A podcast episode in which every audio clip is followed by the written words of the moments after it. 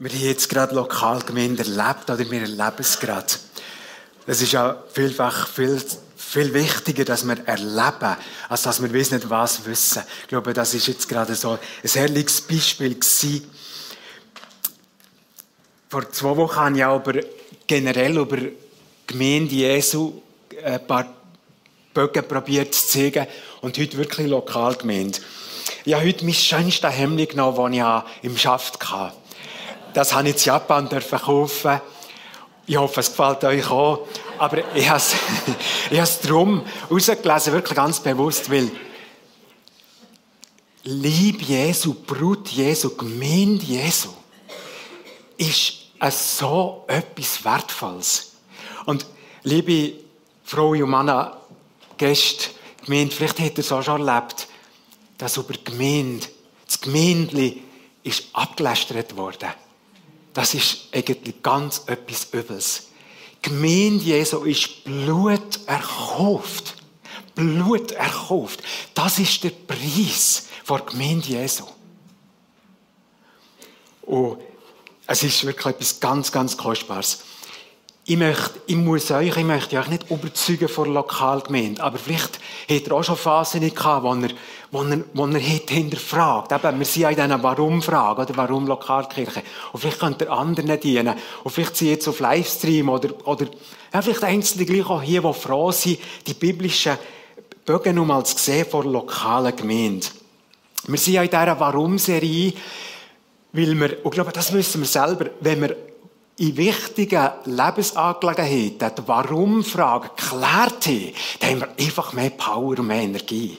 Und können mehr aushalten und wir sind hartnäckiger. Ich möchte noch ähm, ein, ein, dadurch ein ganz hervorragendes Beispiel, auch zum Teil ein, ein bekanntes Beispiel zeigen. Äh, der Viktor Frankl, er ist ähm, vor allem in Wien tätig, Anfang des 20. Jahrhunderts geboren. Er war Neurolog und Psychiater ähm, äh, äh, ein Studienkollege von Sigmund Freud und so, in dieser Gilde. Er ist der Begründer von Logotherapie. Und er hat ganz Strups erlebt in den KZs. Seine Eltern sind dort umgebracht worden, seine Frau, äh, sein Bruder. Und er selber war in Vieren, unter anderem in Dachau und äh, in Auschwitz. Und ähm, er hat ein Buch, unter anderem ein Buch geschrieben, das ist trotzdem Ja zum Leben.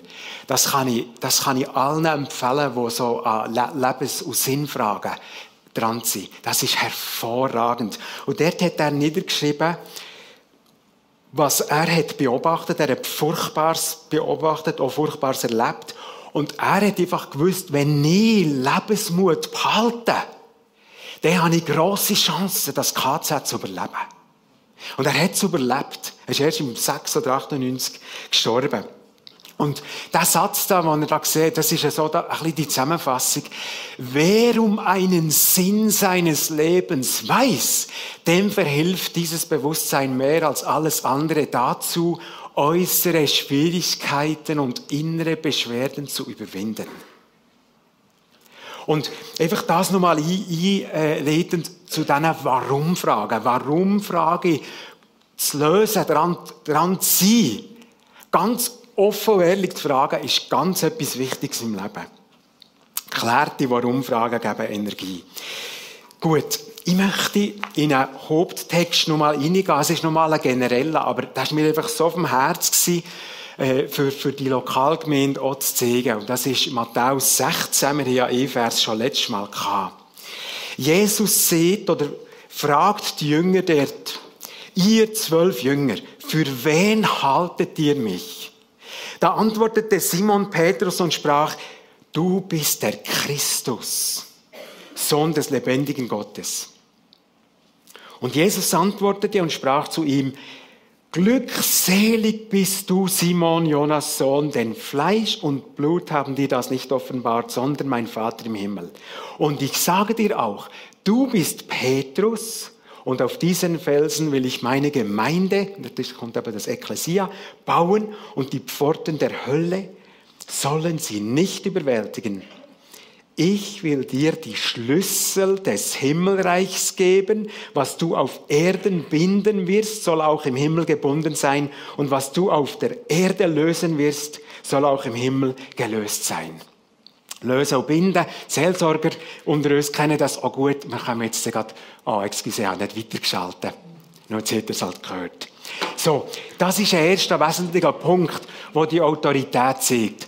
Kirche Jesus ist nicht einfach so, wir machen mal, wir gründen mal. Es ist ein geistliches Geheimnis mit entsprechender, riesiger geistlicher Autorität. Und ich möchte das jetzt zeigen haben von diesem Text.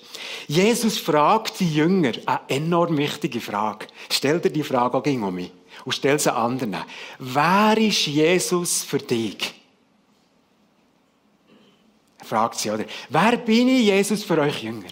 Wer bin ich für euch?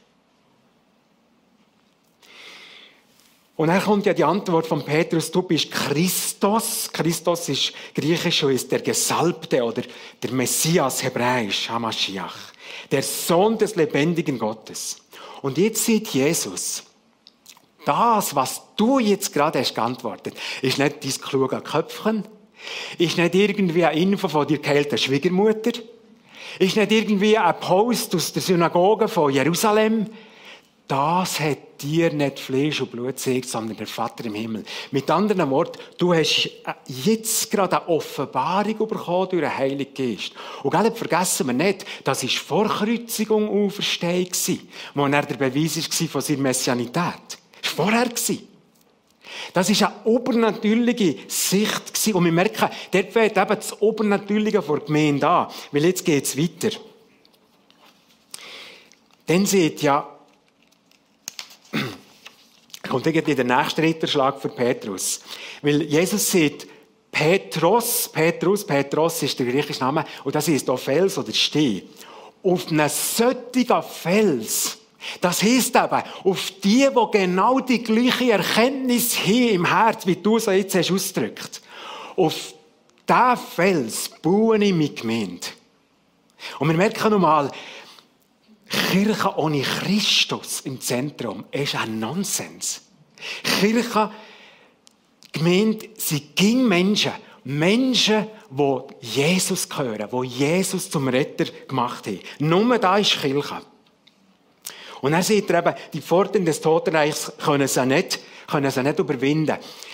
Ähm, will jetzt ein paar Rosinen picken aus der gesamten Predigt, tue ich noch das Predigtplatz empfehlen, weil dort erkläre ich ja, was ist mit der Festung gemeint für die jüdischen, jüdischen Ohren?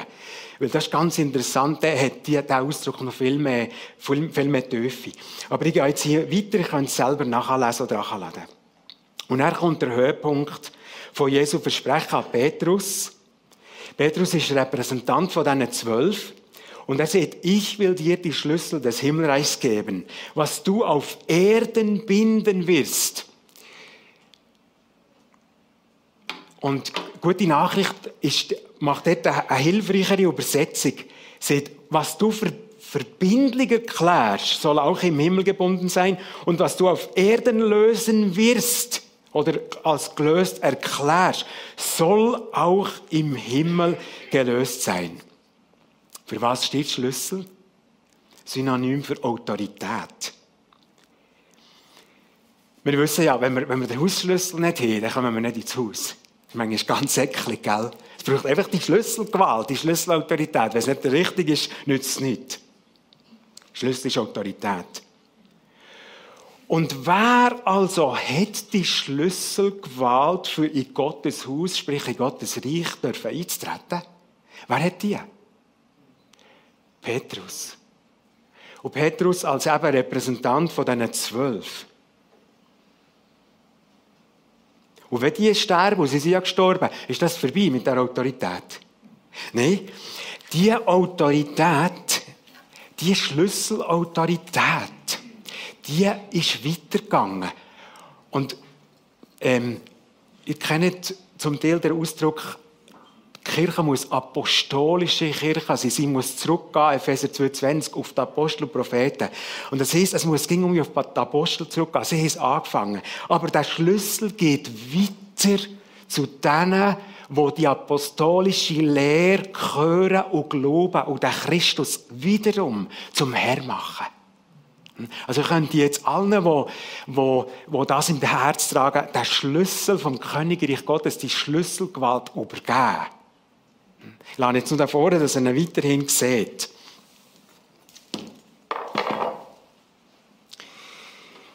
Und, galt, dann ist Pfingsten gekommen und nachher hat Petrus den Schlüssel so richtig gebraucht, oder? 3000 hat er, 3000 Menschen hat er gebraucht, für dass die ins Himmelreich kommen können. Und dann ist Gemeinde entstanden. Bist du schon mal gefragt worden, dass jemand gesagt du, ich lebe so und ich habe das erlebt, bin ich Christ, bin ich gerettet? Kann mir gut vorstellen, dass das einige schon gefragt worden Ich bin das schon gefragt worden. Und dann musst du den Schlüssel nehmen. Dann musst du die Schlüsselautorität nehmen. Und merkt man, was wir für eine Verantwortung haben. Dann müssen wir können sagen, ja, das ist, da, da kann ich dir aufschließen. Oder dir ist aufgeschlossen. Oder es ist nicht aufgeschlossen. Oder noch nicht aufgeschlossen. Jesus ist am Himmel, die Apostel sind im Himmel. Jetzt ist es an uns. Wir haben die Autorität es kann schudern, gell? Was, was sagen wir bei so Fragen? Dass wir nicht eine billige Gnade erzählen. Und gleich Mut machen. Manchmal sind ja auch Prozesse. Wenn du jemandem das Evangelium erklärst, dann nimmst du den Schlüssel vom Himmelreich und tust jemandem aufzuschliessen. Oder probierst jemandem aufzuschliessen. Um das geht's. Matthäus 18, 15, wo die Geschichte anfängt, wo Jesus sagt, wenn dein Bruder sündigt, dann kommt ja so eine ganze Reihe, der äh, gang zu mal, probieren ihn zurechtzubringen, sonst nimm Zeugen, wenn das nicht nützt, sagst du Gemeinde und Worst Case ist Ausschluss. Das ist die zweite Autorität, Schlüsselautorität vor Gemeinde Jesu. Die zwei Autoritäten, also das Himmelreich auf auftun, lösen oder eben binden. Und die Disziplinarmaßnahmen in der lokalen Gemeinde, das sind die Hauptautoritäten der Gemeinde, Schlüsselgewalt. Und wir sehen die erstaunliche Autorität, die die Gemeinde Jesu hat. Aber jetzt, gell, das ist alles warme Luft, wenn das nicht auf den Boden kommt, wenn der Pneu nicht auf den Boden kommt, wenn das irgendwo da so sphärisch bleibt. Und jetzt sind wir beim Thema Lokalkirche. Durch Gemeinde muss sichtbar werden, muss handfest werden, muss hörbar werden, greifbar, erlebbar. Das, was Gott durch sie tun will. Nämlich, dass Menschen Frieden finden, Annahme finden, Sicherheit finden, Gerechtigkeit finden, Rettung finden. Hast du schon mal eine Reise gemacht in ein Land oder einen Ort und du hast nachher eine Gemeinde gesucht? Hast du gedacht, am Sonntag wollte ich dort predigen. Was hast du gemacht? Du hast eine Adresse gesucht. Du hast einen Ort gesucht, wo die Leute handfest, physisch richtig zusammenkommen, oder? Lokalgemeinde. William Barclay hat den Sinn von lokalen Gemeinden so Zusammengefasst, ebenso wie durch den Körper sichtbar zum Ausdruck kommt, was im Gehirn vor sich geht, soll, soll die Kirche der sichtbare Ausdruck von Christus sein. Er tobt mir Glieder oder der Lieb, der Körper. Sehr gut ausgedrückt. Der Lieb besteht aus ganz vielen Lokalgemeinden.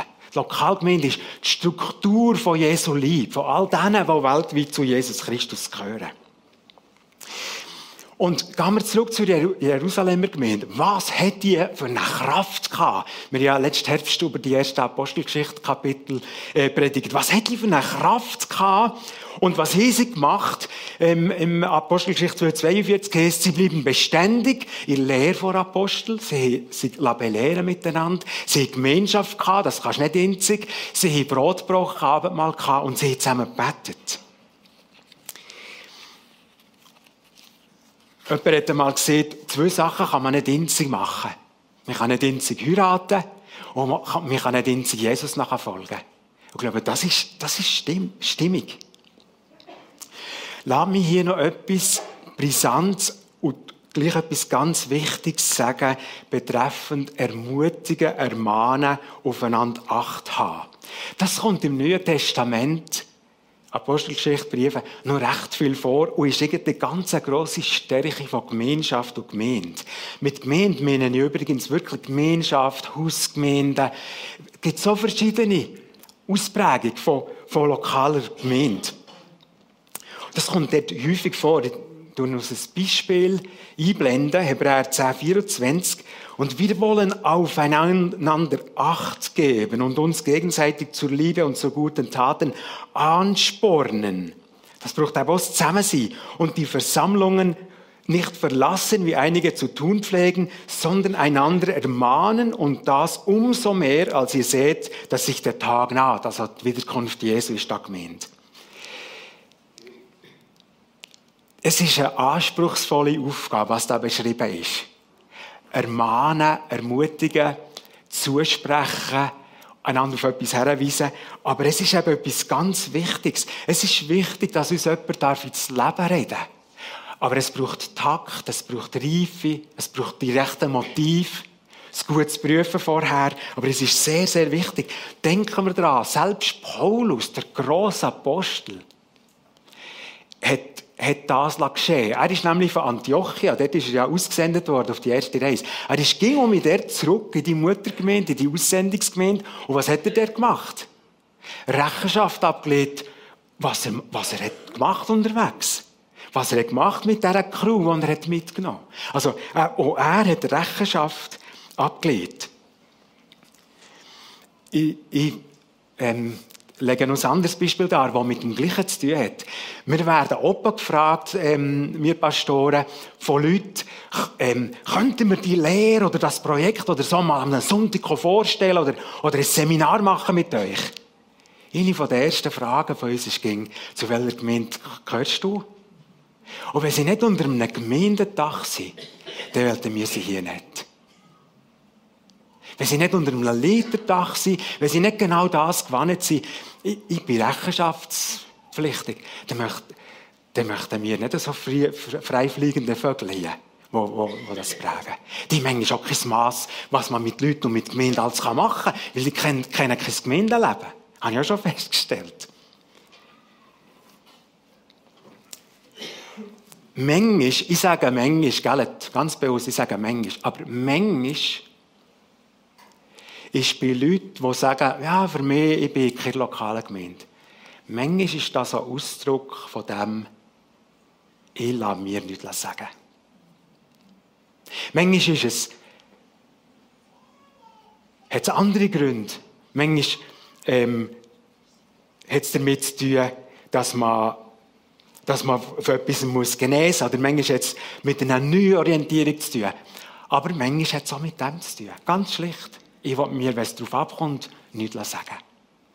Und ich glaube, das ist nicht Jesus-mässig, auch wenn ich weiß, genau dort geschehen auch viel Missbrauch und geschieht viel Ungutes. Das wissen wir ja. Habe ich letztes Mal darauf hingewiesen. Aber irgendwie wäre es eine gesunde Sache in einem Verbund, wo wir einander dürfen, auch dürfen ins Leben gucken und ins Leben reden. Liebe Gemeinde, im Neuen Testament, wenn wir das betrachten, wenn wir die Beschreibungen in den Briefen der Apostelgeschichte lesen, dann ist Ekklesia einfach das Normale. Es wird gar nicht extra angesprochen, dass man als Nachfolger zu einer Gemeinde gehört. Es kommt 114 Mal vor im Neuen Testament, das Wort Ekklesia, und nur zweimal, die zwei Stellen, wo Jesus, wo Jesus beschrieben ist, ist es ohne eine Lokalangabe. Ich meine, das sieht auch etwas. Und darum sogenannte, jetzt würde ich noch mal ein bisschen kantig, aber nicht für euch, die hier dazugehören, aber vielleicht braucht es jemand, sogenannte bibeltreue Christen, die keine Sicht haben für sich, für Lokalgemeinde, die schlechte Argumente der Bibel. Ganz schwierig, das ja, zu unterstreichen. So, ich möchte zum Schlusspunkt kommen. Manchmal sagen ja Leute, Jesus, ja, Institution gemeint? Nein. Mit dem hat die letzte, der letzte Titel zu tun. Jesus, ja. Auftragsorientierte Gemeinde, ja. Bedürfnisorientierte, nein. Brut Jesu, haben wir mit dem ersten Text gesehen, hat eine enorme Autorität Aufgabe von Gott her. Sie hat Schlüsselgewalt überreicht bekommen das Himmelreich. Und gerade da, wenn jetzt vieles stürmisch ist auf der Welt, alles wird einmal vergehen. Wir werden mal nicht mehr vom Ukraine-Krieg reden, vom Gaza-Krieg, vom, vom Jemen, von dem. Es kommt eine Herrlichkeit, eine Ewigkeit. Und dann ist das Himmelreich, ist das aufgegangen für mich oder nicht? Dann ist das entscheidend, das Einzige. Ich sage uns das einfach für das Gewicht, das die Gemeinde bekommen hat, nur mal zu zeigen. Aber ich möchte noch ein paar letzte Gedanken sagen, die vielleicht die noch mal kann, kann, kann lösen und überzeugen. Es geht nie um Gemeinde als Selbstläufer, um Gemeinde per se. Oder vielleicht hast du schon gesagt, du redest ging von Gemeinde, Gemeinde, Gemeinde, Gemeinde, Gemeinde. Es geht irgendwie nicht um Gemeinde für sich, sondern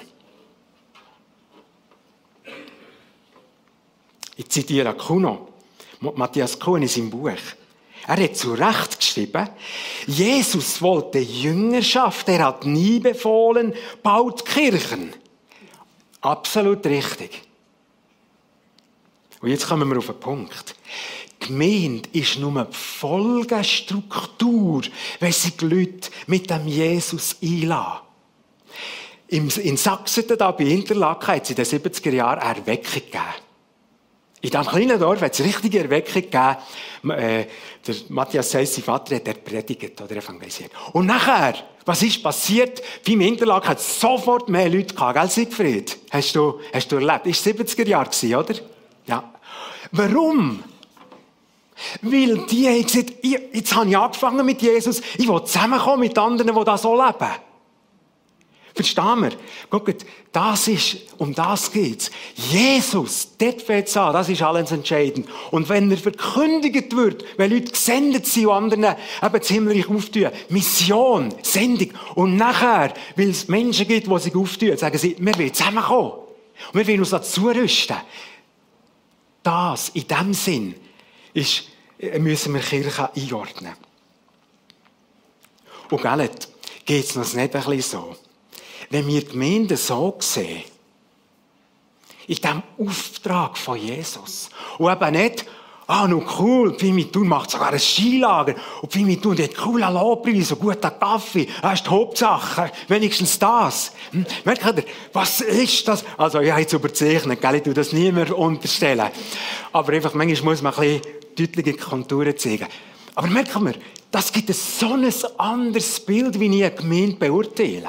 Hm? Und so, so ist es vielleicht zehn, da, gibt es den besten Kaffee, aber die reden nie von Evangelisation und von gesendet sein. Und da geht es gar nicht um Christus. Und die sagen, bei mir muss es um Christus gehen. Ich suche eine Gemeinde, ich kann nur so konservativ, nur so was, aber da geht es um Christus, das merkt man.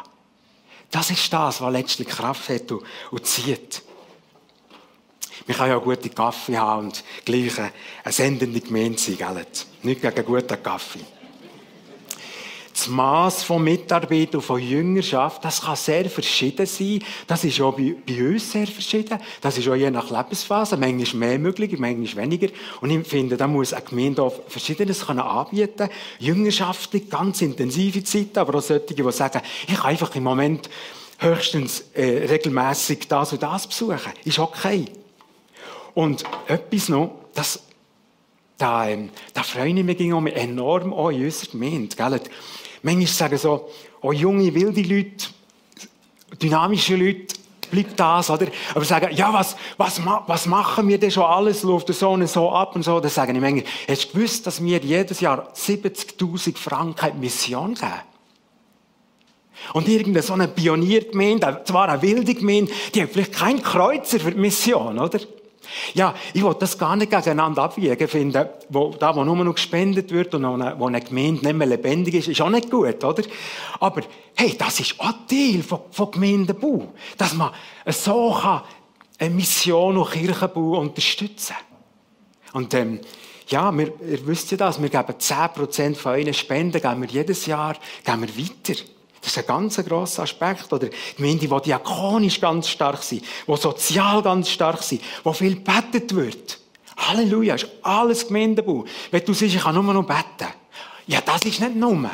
Das ist Gemeindebau. Ähm, äh, erstmal bin ich bei, bei Dietrichs. Geschwister Dietrich, viele kennen sie. Das sind Better. Er sagt, ihr tut genau gleich Gemeinde bauen mit uns, auch wenn ihr nicht mehr in den Gottesdienst kommen Ihr betet für uns, dass wir zugerüstet werden. So, ich möchte mit einem wunderbaren Epheser-Text schließen. Und ich denke, der fasst noch mal zusammen, um was geht es in Lokalgemeinde. Nehmt es ihn noch auf. Der Epheser, der Gemeinde, der Lokalgemeinde, wird geschrieben von Paulus. Und Jesus setzte die einen als Apostel ein, andere als Propheten, andere als Evangelisten, andere als Hirten und Lehrer, um die Heiligen für die Erfüllung ihres Dienstes zuzurüsten, für den Aufbau des Leibes Christi, bis wir alle zur Einheit im Glauben und der Erkenntnis des Sohnes Gottes gelangen, Wow, zum vollkommenen Menschen, zur vollen Größe, die der Fülle Christi entspricht. Schöne Aussicht, nicht, nicht schlecht, oder? Und die Reife, die da drin ist. Wir sollen nicht mehr unmündige Kinder sein, ein Spiel der Wellen, geschaukelt und getrieben von jedem Widerstreit der Lehrmeinungen kein Profil haben. Im Würfelspiel der Menschen, in Verschlagenheit, die in die Irre führt. Wir aber wollen von der Liebe geleitet die Wahrheit bezeugen und in allem auf ihn hinwachsen. Er, Christus, ist das Haupt. Von ihm her wird der ganze Leib, sie Körper, zusammengefügt und gefestigt durch jedes Gelenk. Jedes versorgt ihn mit der Kraft, die ihm zugemessen ist. Ja, so wie wir sind und begabt sind. So wächst der Leib und baut sich selbst in Liebe auf. Und hey, sind wir da dabei? Können wir uns da um mit reingeben und sagen, da bin ich, da mache ich mit, das überzeugt mich, das Bibelwort überzeugt mich. Ich möchte beten und nachher bitte ich dir den Abschluss zu machen, Janik. Lass uns doch aufstehen, die, die mögen.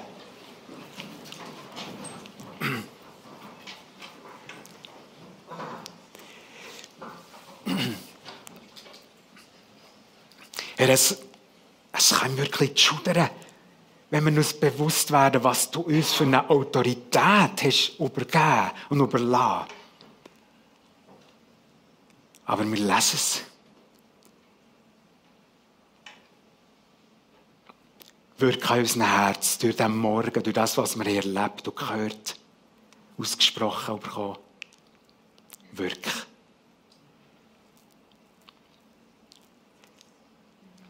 Jedes hat irgendwie einen Löffel voll bekommen, glaube ich. Du bist grosszügig. Wirk weiter.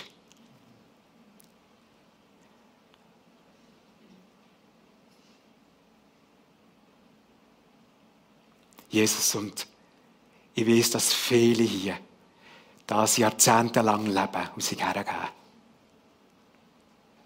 Danke für die Vorbilder. Danke für die Vorbilder, Herr.